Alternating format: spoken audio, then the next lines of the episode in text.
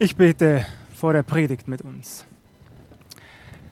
Herr Jesus Christus, wir loben und preisen dich und wir danken dir von ganzem Herzen, dass du jetzt zu uns sprechen willst. Wir danken dir dafür, dass dein Wort ein lebendiges und kräftiges Wort ist, schärfer als jedes zweischneidige Schwert. So steht es geschrieben. Und wir vertrauen darauf, dass du für jeden von uns heute Morgen etwas vorbereitet hast. Und ich bitte dich auch für mich persönlich, dass du mir deine Vollmacht schenkst, deinen Frieden. Ich will ein Werkzeug sein, in deiner Hand zu deiner Ehre. Wir loben und preisen dich dafür in deinem Jesu Namen. Amen. Fortsetzung folgt. Fortsetzung folgt. Vermutlich haben die meisten von uns diesen Slogan schon einmal auf ihrem Fernsehschirm oder auf der Kinoleinwand gesehen. Fortsetzung folgt. Als ich mich auf heute Morgen vorbereitet habe, wurde ich über 20 Jahre zurück in die Vergangenheit versetzt Damals saß ich mit meinem Zwillingsbruder und meiner älteren Schwester im Kino. Soeben war der zweite Teil des Herrn der Ringe zu Ende gegangen und mir wurde bewusst, Fortsetzung folgt, allerdings erst in einem Jahr. Bevor du jetzt empört aufschreist, Benny, wie kannst du nur, wie kannst du nur als Pastor Herr der Ringe ansehen? Ich gebe zu bedenken, damals war ich noch kein Pastor. Außerdem dient das nur als Beispiel, es hat illustratorischen Charakter zu Beginn meiner Predigt. Es wird nämlich heute Morgen natürlich nicht um den Herrn der Ringe gehen, auch nicht um Harry Potter, sondern es wird um die Wahrheit gehen, um Gottes lebendiges Wort, das hier in der Bibel geschrieben steht. Auch darin erfahren wir nämlich, Fortsetzung folgt. Wir kommen ja von Christi Himmelfahrt und Pfingsten her, rufen wir uns noch einmal kurz ins Gedächtnis, worum es dabei ging. In Apostelgeschichte 1, ab Vers 6 steht geschrieben, die nun zusammengekommen waren, fragten ihn und sprachen, Herr, wirst du in dieser Zeit wieder aufrichten das Reich für Israel? Er sprach aber zu ihnen, es gebührt euch nicht, Zeit oder Stunde zu wissen, die der Vater in seiner Macht bestimmt hat. Aber ihr werdet die Kraft des Heiligen Geistes empfangen, der auf euch kommen wird, und werdet meine Zeugen sein in Jerusalem und in ganz Judäa und Samarien und bis an das Ende der Erde. Und als er das gesagt hatte, wurde er vor ihren Augen emporgehoben, und eine Wolke nahm ihn auf, weg vor ihren Augen. Kurz vor seiner Himmelfahrt sind die Jünger noch einmal um Jesus versammelt. Er verheißt ihnen den Heiligen Geist. Und genau das hat sich dann auch an Pfingsten erfüllt. Allerdings endet Gottes Geschichte mit seiner Welt, sein Plan für diese Welt nicht an Himmelfahrt, auch nicht an Pfingsten. Es geht weiter. Und als sie ihm nachsahen, wie er gen Himmel fuhr, siehe, da standen bei ihnen zwei Männer in weißen Gewändern, die sagten, ihr Männer von Galiläa, was steht ihr da und seht gen Himmel? Dieser Jesus, der von euch weg gen Himmel aufgenommen wurde, wird so wiederkommen, wird so wiederkommen, wie ihr ihn habt gen Himmel fahren sehen. Fortsetzung folgt. Jesus Christus, er kommt wieder. Nun ist es für mich ehrlich gesagt keine große Überraschung, dass die Menschen dieser Welt nicht darauf warten.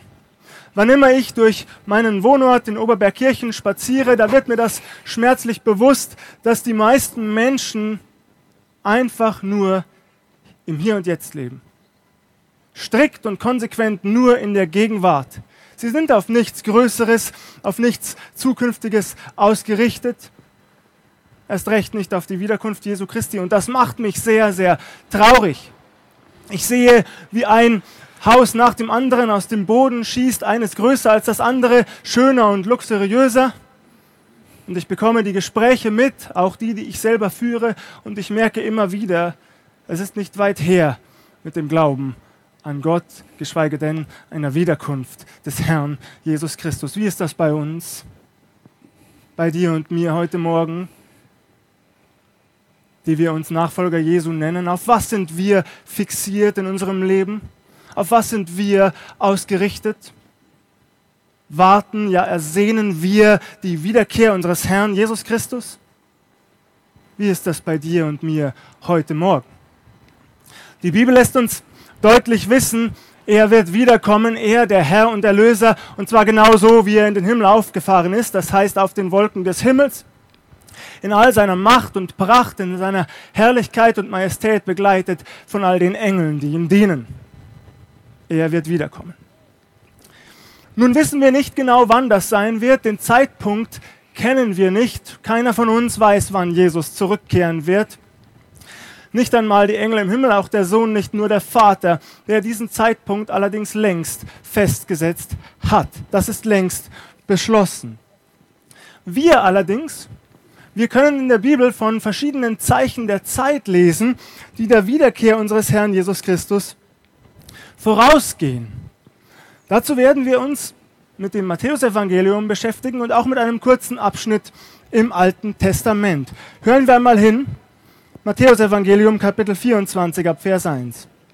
Wir werden Zeugen eines Dialogs von Jesus mit seinen Jüngern. Und Jesus ging aus dem Tempel fort und seine Jünger traten zu ihm und zeigten ihm die Gebäude des Tempels. Er aber antwortete und sprach zu ihnen, seht ihr nicht das alles? Wahrlich, ich sage euch, es wird hier nicht ein Stein auf dem anderen bleiben, der nicht zerbrochen werde. Und als er auf dem Ölberg saß, traten seine Jünger zu ihm und sprachen, als sie allein waren, Sage uns, wann wird das geschehen? Und was wird das Zeichen sein für dein Kommen und für das Ende der Welt? Jesus aber antwortete und sprach zu ihnen, Seht zu, dass euch nicht jemand verführe. Denn es werden viele kommen unter meinem Namen und sagen, ich bin der Christus. Und sie werden viele verführen. Ihr werdet hören von Kriegen und Kriegsgeschrei. Seht zu und erschreckt nicht denn es muss geschehen. Aber es ist noch nicht das Ende. Denn es wird sich ein Volk gegen das andere erheben und ein Königreich gegen das andere. Und es werden Hungersnöte sein und Erdbeben hier und dort. Das alles aber ist der Anfang der Wehen. Dann werden sie euch der Bedrängnis überantworten und euch töten. Und ihr werdet gehasst werden um meines Namens willen von allen Völkern. Dann werden viele zu Fall kommen und werden sich untereinander verraten und sich untereinander hassen. Und es werden sich viele falsche Propheten erheben und werden viele verführen. Und weil die Missachtung des Gesetzes überhand nehmen wird, wird die Liebe in vielen erkalten. Wer aber beharrt bis ans Ende, der wird selig. Und es wird gepredigt werden, dies Evangelium vom Reich in der ganzen Welt zum Zeugnis für alle Völker. Und dann wird das Ende kommen. Bedauerlicherweise fehlt uns heute Morgen die Zeit, uns intensiver mit diesem Abschnitt zu beschäftigen. Deswegen werde ich ihn relativ knapp zusammenfassen und dann auf zwei Punkte, auf zwei Zeichen zu sprechen kommen, die für mich persönlich die faszinierendsten sind. Dazu werden wir dann auch ins Alte Testament wechseln, ins Buch des Propheten Jeremia. Zunächst einmal sagt Jesus die Zerstörung des Tempels in Jerusalem voraus. Das hat sich etwa 40 Jahre später schon bewahrheitet. Im Jahr 70 nach Christus wurde der Tempel in Jerusalem zerstört, nachdem die Römer unter der Führung des Titus die Stadt erobert und eingenommen hatten, die Stadt geschleift hatten und den Tempel von Stein zu Stein abgetragen. Der einzige Abschnitt, der heute noch steht, ist die Klagemauer in Jerusalem. Es ist beeindruckend, das zu sehen. Manche von euch waren ja ebenfalls schon dort. Wenn man am Freitagnachmittag dort ankommt, kurz vor Beginn des Sabbats, und hunderte, ja tausende Menschen dort zusammenströmen, um zu beten. Aber das ist der einzige Abschnitt, der noch steht vom Jerusalemer Tempel. Der Rest wurde zerstört. Dann nennt Jesus weitere Zeichen der Zeit. Es wird immer chaotischer, immer dramatischer, immer grausamer werden. Es wird zu Krisen und Kriegen kommen, zu Naturkatastrophen und Hungersnöten. Nun sagst du, Benny, man muss wahrlich kein Prophet sein, um so etwas vorherzusehen. Ich frage zurück, wirklich? Ich meine, wir leben in einer Gesellschaft, die für sich in Anspruch nimmt, weltoffen und tolerant zu sein. Wir leben auf einer Welt, die das für sich in Anspruch nimmt, mehr und mehr. Wir sind offen für alle, du bist gut, ich bin gut, wir alle sind gut. Aber was erleben wir? dass wir Menschen uns gegenseitig hassen, dass im Grunde keiner dem anderen etwas gönnt. Und wir leben in einer Zeit, in der es Jahr für Jahr zu 350 bis 400 Kriegen kommt.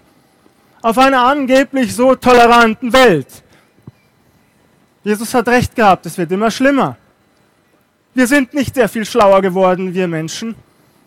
Ja, wir haben es weit gebracht mit medizinischem Fortschritt und technischem Fortschritt. Aber was das Miteinander anbelangt, Krisen und Kriege werden zunehmen, Naturkatastrophen werden zunehmen, Hungersnöte nehmen zu. Auch das erleben wir deutlicher als jemals zuvor. Statistiken legen nahe, dass fast 800 Millionen Menschen auf dieser Welt Hunger leiden. 800 Millionen Menschen. Und das in einer Zeit, in der wir bereits die doppelte Weltbevölkerung ernähren könnten. Unser Gott ist so gut, er schenkt uns so viel, dass wir die doppelte Weltbevölkerung ernähren könnten. Wir tun es nicht. Warum nicht? Weil wir immer mehr und immer mehr und immer mehr wollen. Und deswegen schmeißen wir lieber tausende Tonnen Lebensmittel weg hier in der westlichen Welt jedes Jahr damit die Reichen immer reicher und die Armen immer ärmer werden. So ist es. Wer will das leugnen? Das ist Tatsache. Und ich finde das bedenklich. Zu meiner Schande sage ich, auch ich schmeiße genug Lebensmittel weg. Und du vielleicht auch. Während andere sterben, weil sie nichts zu essen haben. Jesus hat recht gehabt. Ein weiteres faszinierendes Zeichen ist das religiöse Chaos und die religiöse Verwirrung unter den Menschen. So viele Menschen sind spirituell auf der Suche, aber sie suchen oft an der falschen Stelle. Sie kommen nicht zu Jesus Christus, sondern stattdessen laufen sie zu Hexen oder Wahrsagern oder sie lassen sich aus der Hand lesen oder sie greifen zu ihrem Horoskop, immer in der Hoffnung nach spiritueller Führung, nach so etwas wie Sicherheit und Geborgenheit durch eine übernatürliche Macht. Oh, die religiöse Verwirrung unter den Menschen, sie nimmt zu. Sie wächst und wächst. Aber Jesus wäre die Antwort. Er sagte es, es wird so weit kommen, dass viele falsche Christusse auftreten, viele falsche Propheten, die für sich in Anspruch nehmen, die Wahrheit zu kennen, aber im Grunde sind es nur Lügen. Alles, was nicht zu Jesus Christus führt, ist im Grunde eine satanische Lüge. Alles, was wegführt von Jesus Christus, ist beeinflusst vom Teufel, damit du nicht gerettet wirst. Außerdem sagt Jesus, dass die Bedrängnis seiner Jünger, also unserer Nachfolger, immer weiter zunehmen wird. Auch das erleben wir ganz deutlich. In über 50 Ländern dieser Welt werden Christen verfolgt, weil sie an Jesus glauben.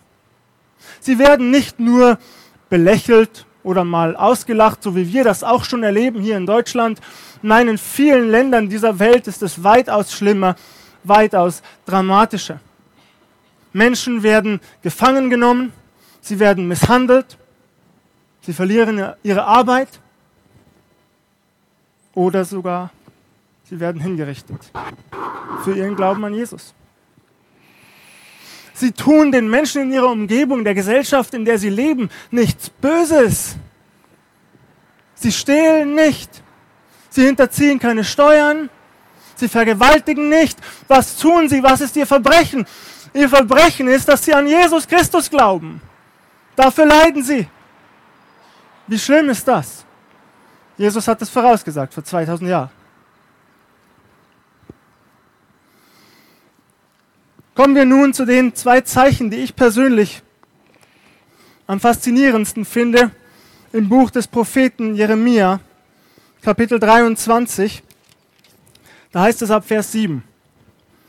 Darum siehe, es wird die Zeit kommen, spricht der Herr, dass man nicht mehr sagen wird, so wahr der Herr lebt, der die Israeliten aus Ägyptenland geführt hat, sondern so wahr der Herr lebt, der die Nachkommen des Hauses Israel heraufgeführt und hergebracht hat aus dem Lande des Nordens und aus allen Landen, wohin er sie verstoßen hatte. Und sie sollen in ihrem Lande wohnen. Nur ein kurzer Abschnitt, aber der hat es wahrlich in sich. Die Israeliten lebten einst in der Sklaverei in Ägypten. Dort wurden sie unterdrückt und geknechtet, bis sie schließlich von Gott beauftragt, durch Mose herausgeführt worden sind und in ihr Land zurückkehren durften. Ende des 6. Jahrhunderts vor Christus wurden die Israeliten ins babylonische Exil geführt, ins, ins Land des Nordens. 70 Jahre später durften sie heimkehren aus dem babylonischen Exil ins gelobte Land. Nach der Zerstörung Jerusalems und so manchem Aufstand im ersten und zweiten Jahrhundert nach Christus wurden die Juden schließlich über die ganze Welt zerstreut, in alle Himmelsrichtungen. Nach Norden, nach Osten, nach Süden und nach Westen. 1800 Jahre lang, 1800 Jahre lang lebten die Juden in der Zerstreuung. Als Fremde unter fremden Völkern nirgendwo daheim. Bis Gott begonnen hat, sein Versprechen einzulösen. Seit 75 Jahren existiert wieder ein Staat Israel, unabhängig, und zwar nicht irgendwo auf der Welt, nicht auf einer Insel im Pazifik, nicht auf Madagaskar, nicht sonst wo, sondern genau da, wo Gott seinem Volk immer verheißen hatte, dieses Land, es wird euch gehören, denn ich habe es euch gegeben. Das Volk Israel, es lebt im gelobten Land. Und seit 75 Jahren strömen die Juden zurück aus allen Himmelsrichtungen, weil sich biblische Prophetie in unserer Zeit vor unseren Augen erfüllt. Wer will das leugnen? Ich halte das für eines der faszinierendsten Zeichen unserer Tage. Und das führt mir vor Augen, ja, die Wiederkunft unseres Herrn Jesus Christus, es kann nicht mehr lange dauern, bis es soweit ist. Der Herr sammelt sein Volk. Und all die Kriege, die Israel führen musste, die hatten nicht zuerst etwas mit den Nachbarvölkern zu tun, natürlich das auch. Aber die lagen daran, dass der Satan, dass der Teufel überhaupt kein Interesse daran hat, dass das auserwählte Volk Gottes sich wieder sammelt im gelobten Land. Und deswegen ist Israel verhasst unter den Nationen der Welt. Aber unsere Aufgabe ist es, unsere Aufgabe als Nachfolger Jesu, für das auserwählte Volk zu beten. Es ist und bleibt Gottes Volk. Die Bibel sagt ganz klar, Gottes Gaben und Berufung können ihn nicht gereuen. Die Frage ist, stehen wir an der Seite Israels in diesen Tagen, mindestens im Gebet? In diesen Tagen, in denen sich die Ankunft unseres Herrn Jesus Christus nähert und nähert? Wie ist das bei dir und mir? Damit zurück ins Matthäusevangelium. Ich lese uns noch einmal Kapitel 24, Vers 14. Und es wird gepredigt werden, dieses Evangelium vom Reich in der ganzen Welt zum Zeugnis für alle Völker und dann wird das Ende kommen. Wir leben in einer Zeit, in der es kaum noch unerreichte Menschen, Nationen und Völker gibt. Nur noch etwa 20 Prozent der Weltbevölkerung haben keine Bibel zur Verfügung oder nur gewisse Teile daraus. Nun sagst du, Benny, naja, 20 Prozent, das sind immerhin noch ungefähr 1,6 Milliarden Menschen. Ja, zugegeben. Aber wenn wir uns vor Augen führen, wie schnell und konsequent mittlerweile Bibeln übersetzt werden in alle Sprachen und Dialekte der Welt, dann können wir ausrechnen, dass die Verbreitung der Bibel in ungefähr 10 bis 15 Jahren abgeschlossen sein wird. Spannend, nicht wahr? Und Jesus sagt, dann wird das Ende kommen. Die Frage ist, was fangen wir damit an? Soll diese Botschaft Angst machen? Oh nein, keinesfalls. Sagt Jesus das, um Angst zu machen? Oh nein. Warum sagt Jesus das? Er sagt es, damit wir wissen, was noch kommt und damit wir uns freuen, je näher der Tag rückt. Nicht unsere Angst will er dadurch schüren, Nein, er will geradezu den Blick weglenken von unseren oft so banalen alltäglichen Sorgen und Problemen und Nöten, die uns belasten, die uns schlaflose Nächte bereiten. Jesus sagt im Lukas Evangelium Kapitel 21 im Kontext der Zeichen der Zeit, wenn aber dieses anfängt zu geschehen, dann seht auf und erhebt eure Häupter, weil sich eure Erlösung naht. Wenn aber dieses anfängt zu geschehen, dann seht auf und erhebt eure Häupter, weil sich eure Erlösung naht. Die entscheidende Frage ist, wie lebst du? Wie lebe ich? Lebe ich ängstlich, voller Sorgen? Lasse ich immer wieder zu, dass die Probleme sich wie ein Berg vor mir auftürmen? Verliere ich immer wieder die Hoffnung? Bin ich verzweifelt? Oder sage ich, Jesus, er kommt wieder und dann erhebe ich meinen Blick und vergewissere mich, ja, er kommt. Und der Tag, er rückt näher und näher und immer näher. Wie lebe ich? Ich habe für mich beschlossen, Nicht erst heute übrigens. Ich möchte so leben. In dieser Gewissheit, denn es ist Gewissheit in meinem Herzen, Jesus kommt. Ich möchte nicht mehr auf meine vermeintlichen Probleme blicken. Mich nicht mehr runterziehen lassen von meiner Angst. Wenn immer die Angst mich zu überwältigen droht, will ich sagen, ja, Jesus, du hast alles in der Hand. Es ist dein Leben. Und ich freue mich, dass du kommst. Und ich sehne mich danach. Wie geht es dir? Ich sehne mich von ganzem Herzen danach, dass Jesus wiederkommt. Und ich kann es kaum abwarten. Und das sage ich, obwohl ich ein schönes Leben habe, obwohl ich gesund bin, eine sichere Arbeitsstelle, hoffentlich, obwohl ich eine tolle Familie habe. Oh, dieses Leben ist schön. Aber die Ewigkeit bei unserem Herrn Jesus Christus, sie wird noch unbeschreiblich viel schöner sein. Und ich sehne mich nach diesem Tag. Und zugleich mache ich uns Mut, dass wir auch so leben, dass die Menschen uns das abspüren und dass sie es uns abkaufen, dass das, was wir sagen, mit dem übereinstimmt, was wir leben. Tut es das? Das ist die Frage, die Jesus auch heute Morgen jedem von uns stellt, dir und auch mir. Ich merke jeden Tag, wie angefochten ich bin, ganz besonders vor so einer Predigt. Oh, dann werden die Versuchungen groß und stark und die Anfechtungen und die Sorgen. Jeden Samstag erlebe ich das und oft noch Sonntag früh. Und dann blicke ich wieder weg und ich weiß, Jesus ist da und ich will nicht zulassen, dass mich irgendetwas herunterzieht. Ich will mich abheben von der Gesellschaft um uns herum. Willst du das auch? Dann mache ich dir Mut. Fang an durch die Kraft des Heiligen Geistes. Tu Buße heute Morgen. Vergangenen Sonntag habe ich es auch schon gesagt. Ich wiederhole es, weil das eine Botschaft ist, die wir hören müssen in diesen Tagen. Tu Buße und kehr um zu Jesus Christus und lebe so, wie er sich das von dir wünscht, durch seine Kraft in dir. Das bedeutet konkret, wenn du heute Morgen merkst, Du hast dein Bibellesen vernachlässigt oder das Gebet, tu Buße und kehr um. Es gibt nichts Wichtigeres in dieser Zeit, als die persönliche Beziehung zu Jesus Christus zu stärken. Und deine Ausreden, lass sie bitte nicht gelten. Sage nicht, du hättest keine Zeit, du hättest so vieles zu tun. Ich glaube, das haben die meisten von uns. Aber es gibt nichts Wichtigeres, als die Bibel aufzuschlagen und immer und immer wieder Gottes Wort zu lesen, zu studieren und die Hoffnung zu nähren und die Gewissheit, dass er kommt. Vielleicht merkst du heute Morgen, ich sitze öfter in meiner Stammkneipe und trinke ein Bier nach dem anderen als im Gottesdienst oder in der Bibelstunde. Tu Buße und kehr um. Komm zu Jesus Christus zurück. Vielleicht merkst du heute Morgen, ich lebe unverheiratet mit meinem Partner oder meiner Partnerin und du merkst, der Heilige Geist überführt mich. Tu Buße und kehr um. Wenn du Nachfolger Jesu Christi bist, dann lebe in der Kraft des Heiligen Geistes und gewinne den Sieg über all die Versuchungen und Anfechtungen deines Lebens. Das kannst du nicht allein, aber durch, den Kraft, durch die Kraft Gottes in dir. Willst du das? Dann tu Buße und kehr um. Jesus Christus liebt dich von ganzem Herzen.